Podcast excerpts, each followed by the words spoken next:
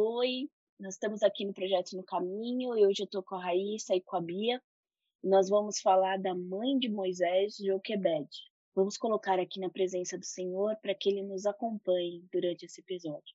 Senhor, meu Deus e Pai, o Senhor é Deus Todo-Poderoso, Senhor, e o Senhor nos redimiu, e o Senhor usou a nossa história, Senhor, operante para isso, Senhor. Senhor amou esse povo, Senhor, apesar de nós. E Joquebed é um exemplo disso, Senhor.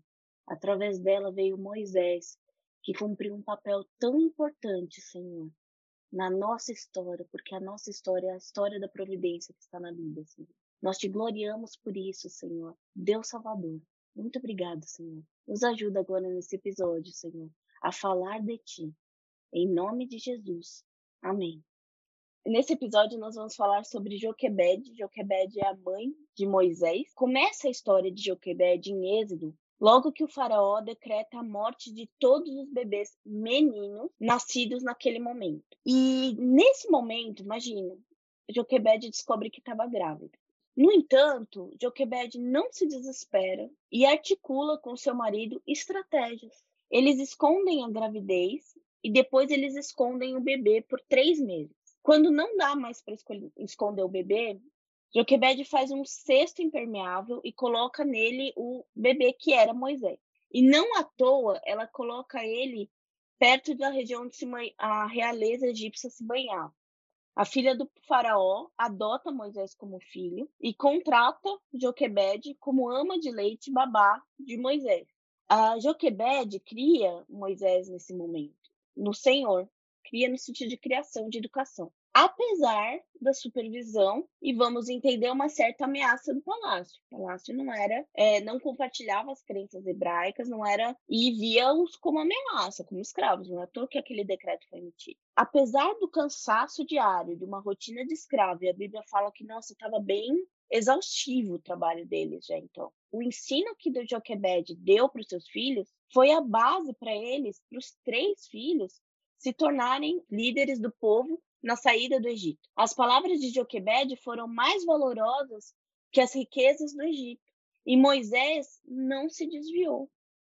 Ele deliberadamente se identificou com os hebreus oprimidos, podendo se identificar como príncipe egípcio. E essa é a grande lição. Joquebed, ela não se abalou, nem com sua impotência diante da ordem para que seu filho, um bebezinho, fosse morto, e nem depois com os trabalhos. Ela lida com calma, com estratégia, com confiança em Deus em tempos que são tempos de desespero. Mas ela também permanece no Senhor no dia a dia, ensinando os filhos com seu testemunho e encontrando no Senhor alegria maior que as circunstâncias. Ela fez o seu lar de escravos ser mais atrativo a Moisés do que os prazeres do Egito, sendo fiel e constante, apesar das durezas da rotina. Então, ela nos dá exemplo em dois momentos que nós costumamos falhar, né? Que é o momento de uma situação de grande desespero, aquele momento de perseguição que a gente tem que tomar decisão, e na rotina, que às vezes a gente, às vezes a gente falha em um ou no outro, às vezes nos dois, mas assim, às vezes a gente consegue tomar decisão no momento que é tudo ou nada, mas às vezes na rotina a gente sucumbe acaba estressando dali e falando dali. E aí eu queria perguntar, como lidamos e como deveríamos lidar com os grandes percalços da vida? E como lidamos com o cotidiano? Eu acho que uma lição legal que Joquebed dá pra gente é que mesmo no momento de desespero, de, né, de não saber o que ia acontecer, ela agiu. E acho que muitas vezes a gente fica paralisado, né, pelo medo, pela incerteza das coisas que vão acontecer. A gente deixa de agir, a gente deixa de fazer as coisas com medo do que vai acontecer. Né? Simplesmente a gente fica parado, fica na inércia. E aqui ela poderia ter desistido, é o que você falou, Lê, ela usou de estratégia. E olha só que lição. Às vezes, por muito menos, a gente fica paralisado. A gente se desespera por muito menos. E eu acho que ela teve muita sabedoria. A gente olha essa estratégia aqui que ela, que ela armou. Gente, isso é, isso é muito legal. Como que no momento de desespero ela conseguiu bolar isso aqui? né? Às vezes a gente nem pensa no momento de desespero, a gente tem umas ideias nada a ver.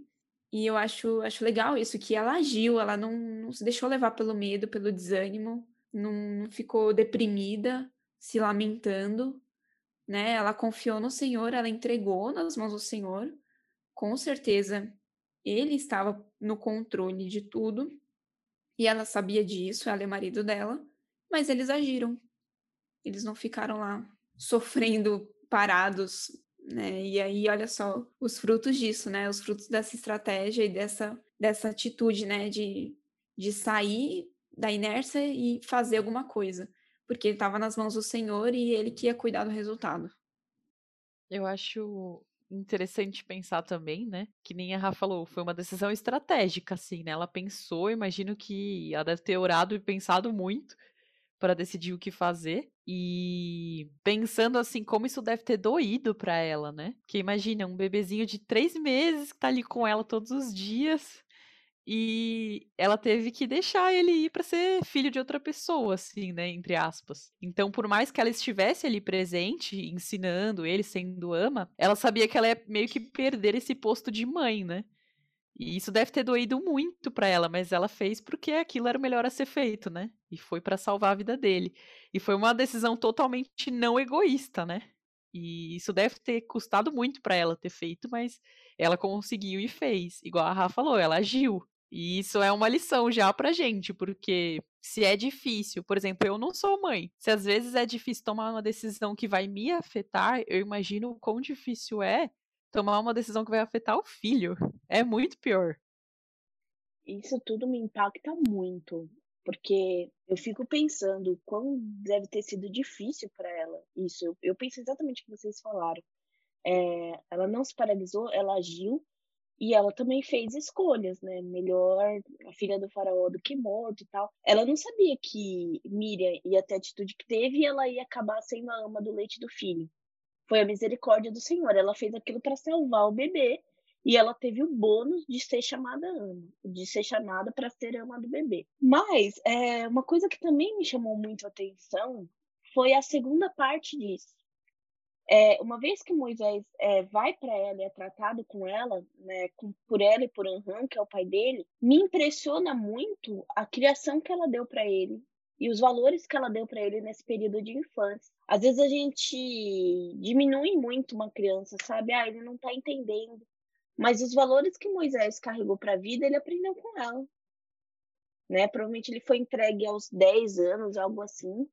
É, provavelmente ela, ela é, ficou com ele na, do período de amamentação mais integralmente, mas depois ela passava boa parte do tempo com ele ainda. E, e é muito impressionante, porque imagina, a gente às vezes fica estressado com os nossos trabalhos, né? Quanto mais estressado, é muito difícil você exige um compromisso da gente com o Senhor para todo dia ter uma disposição com seu filho. Agora imagina eles, eles eram escravos, trabalhavam trabalhos forçados, manuais, muitas vezes fora do horário, na base do chicote. E aí ele chegava em casa e ainda assim eles conseguiram fazer aquele lar com tantas limitações econômicas comparado ao Palácio do Egito, que era o maior reino da época.